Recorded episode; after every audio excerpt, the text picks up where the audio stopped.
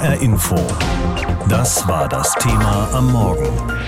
Kopf an Kopf in NRW. Zwei Tage bis zur Landtagswahl. Dabei hat sich das Land doch gerade erst an einen neuen Ministerpräsidenten gewöhnt. Schließlich hat Hendrik Wüst erst vergangenen Oktober die Nachfolge von Armin Laschet angetreten, der sein Amt nach der verlorenen Bundestagswahl ja niedergelegt hatte. Jetzt muss Wüst diesen Posten verteidigen gegen Herausforderer Thomas Kutschaty von der SPD.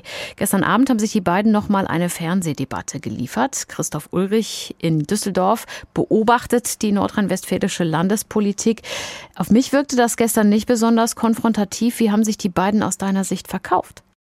Ja, genau das. Sie haben sich keinen Streit geliefert, sie haben sich nicht gestritten, sondern sie haben ihre Position noch einmal dargelegt. Sie waren beide sehr bemüht, keinen Fehler zu machen, denn das zeigt die Vergangenheit. In solchen Duellen, so nennt man sie ja im Fernsehen, kann man nur Fehler machen, wenn man angreift an der falschen Stelle, wenn man sich vielleicht verhaspelt, da kann man Wählerstimmen verlieren. Wenn man es aber fehlerlos macht oder einfach da durchgeht, dann verliert man, gewinnt man keine Wähler und das ist bei diesem engen Kopf-an-Kopf-Rennen tatsächlich für beide so ein bisschen Faktor gewesen. Das hat man beiden auch vor und hinter den Kulissen angemerkt, dass die wirklich versucht haben, ihre Punkte zu setzen. Und dann gab es noch so eine andere Sache. In den Inhalten waren sich beide eigentlich ziemlich ähnlich. Da mhm. ging es teilweise um einzelne Wörter, die einen benutzen, ermöglichen, die anderen benutzen, äh, machbar machen. Also das sind so Kleinigkeiten gewesen, die das Duell haben, historisch gesehen, nicht zum spannendsten werden lassen, das wir bisher in NRW hatten.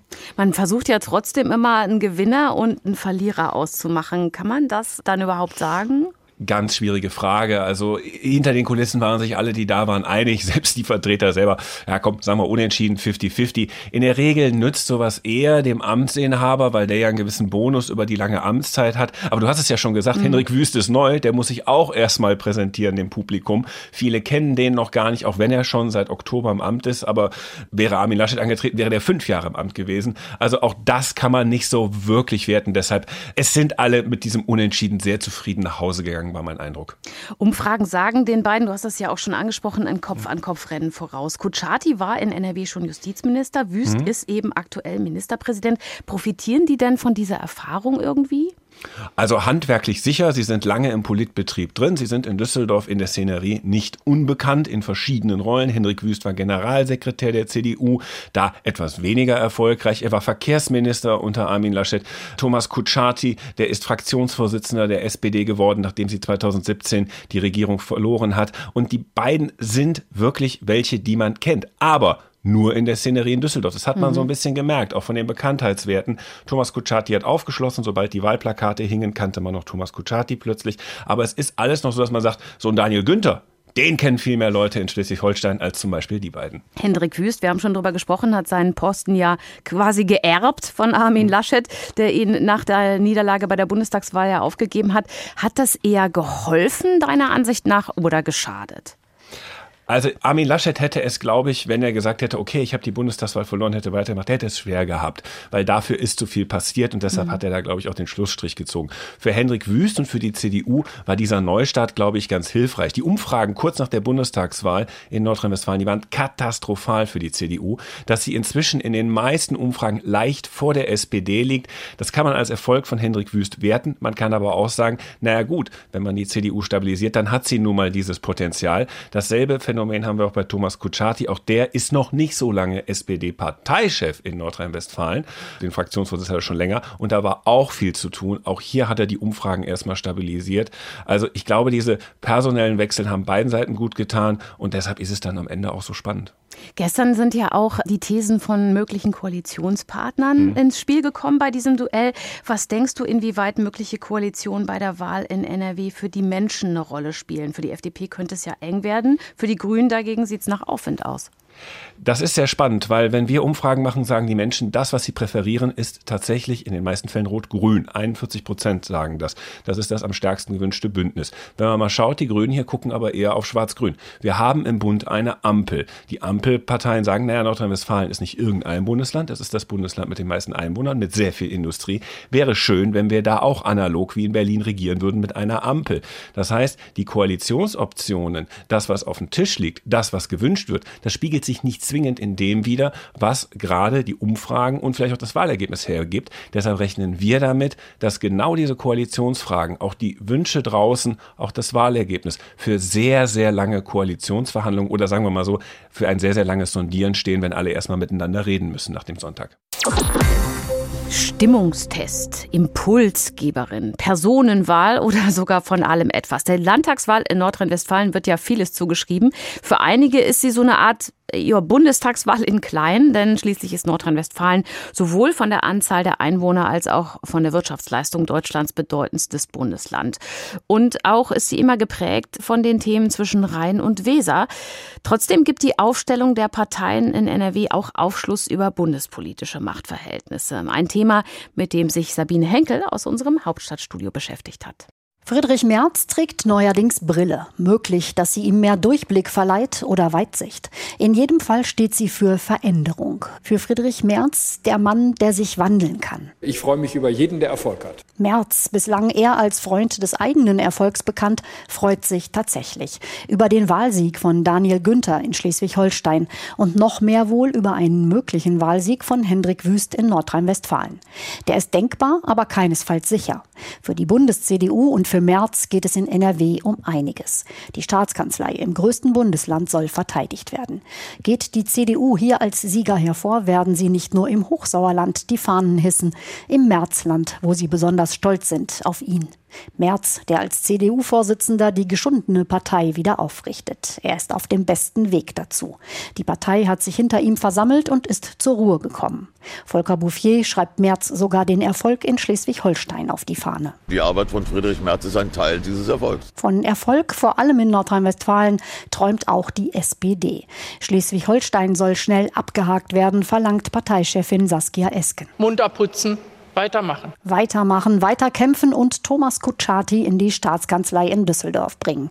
Auch er ist ein weitgehend unbekannter Kandidat, ähnlich wie Thomas Losse Müller im Norden. Kutschaty will das Wettmachen durch den Kanzlereffekt. Plakate mit Olaf Scholz, Wahlkampf mit Olaf Scholz. Wenn Kutschaty die Staatskanzlei in Düsseldorf erobert, würde das auch dem in die Kritik geratenen Kanzler etwas Ruhe verschaffen. Scholz Umfragewerte sinken. Stoisch, schmallippig hat er seine Ukraine Politik verkauft, aber zuletzt seine Kommunikation verändert. Plötzlich ist er überall. Scholz der Politikerklärer. Er muss nur noch ankommen. SPD-Parteichef Lars Klingbeil sieht darin kein Problem. Von neun Wahlen haben wir sechs gewonnen. Die SPD ist stark und das werden wir in dieser Woche auch deutlich machen, wenn wir den Blick nach Nordrhein-Westfalen richten. Alle richten den Blick nach Nordrhein-Westfalen, auch Grüne und FDP. Die Grünen sehen sich im Aufwind, die FDP fürchtet den Absturz. Und für Linke und AfD geht es um alles. Die Wahl im größten Bundesland gilt als kleine Bundestagswahl. Wird Thomas Kutschaty Ministerpräsident, stärkt das die Ampel in Berlin. Gewinnt Hendrik Wüst, gibt das der CDU neues Selbstvertrauen und bestätigt auch Friedrich Merz. Wie immer es ausgeht, Gewinner und Verlierer werden schnell ausgemacht sein. Volker Bouffier spricht da aus Erfahrung. Schauen Sie, das ist wie immer.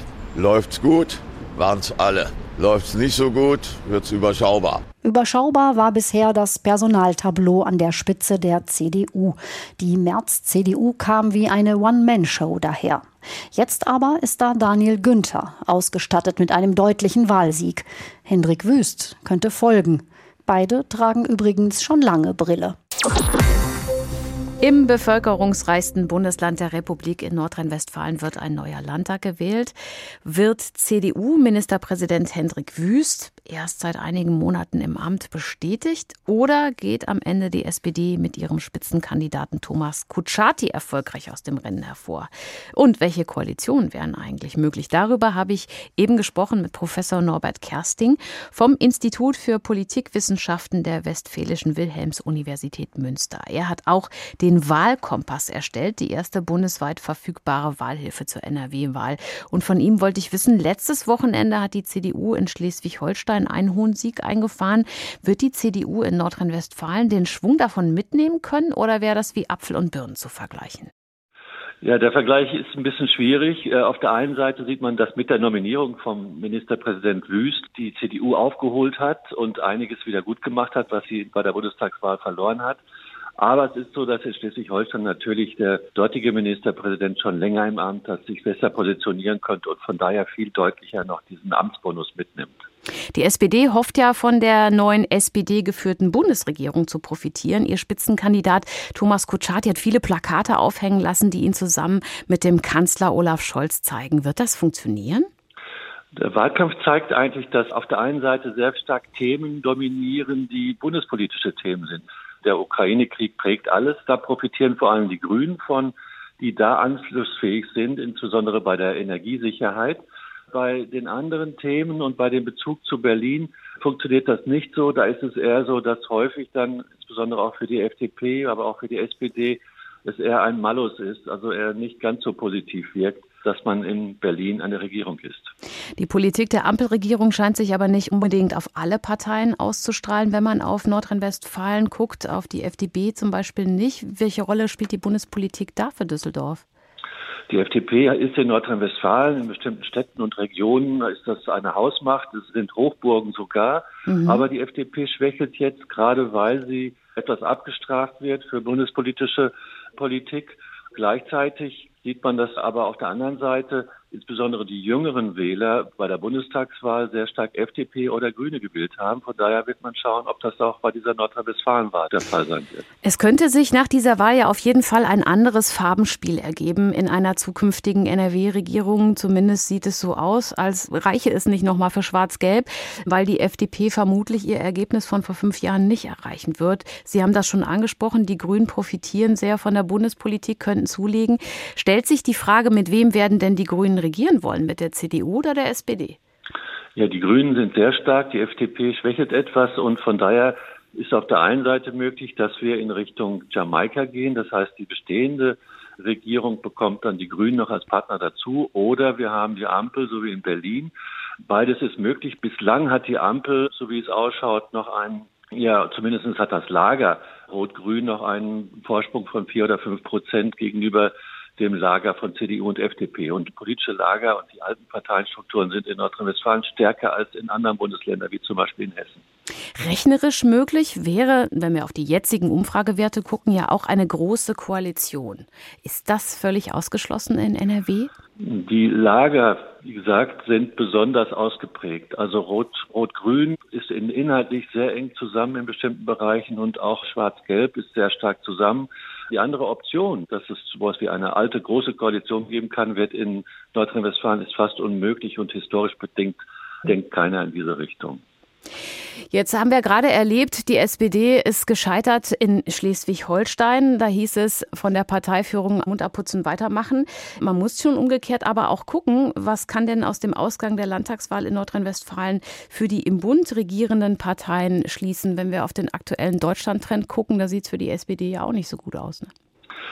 Das ist richtig. Für die SPD bzw. für die Regierung in Berlin wäre natürlich eine Ampel sehr positiv, weil das eine zusätzliche Stimme im Bundesrat äh, bedeutet.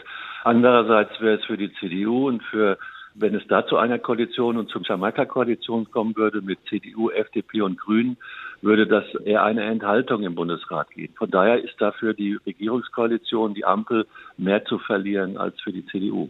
Ich habe eingangs von der Glaskugel gesprochen, die mancher gerne hätte. Sie haben auch keine, aber Sie sind ein Experte für dieses Thema. Wenn Sie Geld zu verwenden hätten, worauf würden Sie setzen? Wer gewinnt diese Wahl am Sonntag? Also ich würde Geld darauf setzen, dass es einen längeren Prozess gibt, bis ausgezählt wird und zweitens auch einen längeren Prozess wie bei den Koalitionsverhandlungen. Ansonsten ist das wirklich nicht prognostizierbar. Diesmal also im bevölkerungsreichsten deutschen Bundesland in NRW. Dort regiert derzeit eine schwarz-gelbe Koalition aus CDU und FDP. Und die SPD möchte nach vielen Jahren auf der Oppositionsbank endlich wieder an die Macht. In ihrem, wie man so schön sagt, Stammland. Über Jahrzehnte holte sie an Rhein und Ruhe absolute Mehrheiten und möchte an diese glanzvollen Zeiten wieder anknüpfen. 2022 mit Thomas Kutschaty, so heißt der sozialdemokratische Spitzenkandidat, er fordert den amtierenden Ministerpräsidenten Hendrik Wüst heraus von der CDU. Am Abend trafen sich die beiden zu einem TV-Duell. Welche Figur sie dabei machten und wie das Ambiente ausgesehen hat, das hat unser Reporterkollege Arne Hell beobachtet. Ein Saal in einer alten Fabrik in Solingen, ohne Zuschauer, nur die zwei politischen Kontrahenten, die sich den Fragen der zwei Moderatorinnen stellen mussten. Los ging es mit dem Wahlkampfthema der CDU, innere Sicherheit. Ministerpräsident Henrik Wüst lobte seinen Innenminister für dessen Vorgehen gegen kriminelle Großfamilien. Herbert Reul ist in der Tat angefangen, die Clankriminalität erstmal beim Namen zu nennen. Das durfte es früher gar nicht geben. Wir haben angefangen, ein Lagebild zu erstellen. Früher hieß es, das sei stigmatisierend. SPD-Spitzenkandidat Thomas Kutschaty stimmte zu, dass die organisierte Kriminalität stärker bekämpft werden müsse, nicht nur Clans. Und auch sonst hielt er sich mit Angriffen zur Sicherheitspolitik der Landesregierung weitgehend zurück. Ich glaube, bei dem Punkt sind wir uns jetzt aber auch einig, dass wir für die Zukunft gemeinsam mehr Polizistinnen und Polizisten ausbilden wollen. Es war nicht der einzige Punkt, an dem sich beide einig waren. Der Umgang in diesem TV-Duell war selten ruppig. Wüst und Kutschaty waren offensichtlich darauf bedacht, nicht zu nörgelig oder aggressiv zu wirken. Auch beim Thema Bildung. Hier ging es etwa um die 60 sogenannten Talentschulen, mit denen die NRW-Landesregierung Kinder in Problemvierteln stärker fördern möchte. Vom Grundsatz her lobe ich das sehr. 60 reicht nicht. Wir haben äh, knapp 6000 Schulen in Nordrhein-Westfalen. Da muss ich noch nicht mal auf einer Talentschule gewesen sein, um herauszufinden, das ist nur ein Prozent aller Schulen. Kutschaty will mehr Lehrerstellen mit Quereinsteigern besetzen. Wüst räumte ein, dass mehr Lehrerinnen und Lehrer eingestellt werden müssten. Er versprach, allen Lehrkräften das gleiche Geld zahlen zu wollen, auch denen an Grundschulen. Das ist auch eine Frage der Wertschätzung. Die frühkindliche Bildung ist immer wichtiger geworden. Da werden auch Defizite des Elternhauses ausgeglichen. Deswegen ist auch eine Frage der Gerechtigkeit in unserer Gesellschaft, dass das gut funktioniert. Und deswegen wird es eines der ersten Dinge sein, die wir anpacken. Auch hier Einigkeit. Auch die SPD möchte alle Lehrerinnen und Lehrer gleich bezahlen. Und auch bei der Industrie- und Energiepolitik zeigten Wüst und Kutschaty viele Gemeinsamkeiten. Die Stahlproduktion müsse in NRW gehalten werden, Unternehmen bei der Transformation zur Klimaneutralität unterstützt werden. Klare Unterschiede dagegen bei den Themen Wohnen und Mieten. Kutschaty kritisierte, dass die Landesregierung Eigenheimkäufer mit bis zu 10.000 Euro unterstützt. Was bringt es denn einer alleinerziehenden Mutter in Köln, der zu sagen, du hast zwar keine bezahlbare Mietwohnung, aber wenn du dir für eine Million Euro in Köln ein Haus kaufst, kriegst du 10.000 Euro Zuschuss von der Landesregierung. Die SPD wolle dagegen vor allem den sozialen Wohnungsbau vorantreiben. Wüst konterte, es müsse beides möglich sein. Mietwohnungsbau schaffen und Eigentum erwerben, auch im Einfamilienhausbereich. Und wir haben beides in den letzten Jahren gut hintereinander gekriegt. Das eine muss nicht gegen das andere ausgespielt werden. Zum Schluss wurden beide gefragt, was für sie das Wichtigste sei, wenn sie die nächste Regierung anführen dürfen. Kinder und Jugendliche in den Mittelpunkt aller zukünftigen politischen Entscheidungen stellen. Dass wir uns kräftig anstrengen, dass Arbeitsplätze sicher bleiben bei allem, was wir tun. Dann war sie vorbei, die Chance vor einem größeren Publikum ein letztes Mal für sich zu werben. Ein Duell ohne großes Feuer und Kontroversen, dafür mit zwei Konkurrenten, für die es um viel geht und die sich sichtbar keine Blöße geben wollten. HR Info. Das Thema. Wer es hört, hat mehr zu sagen.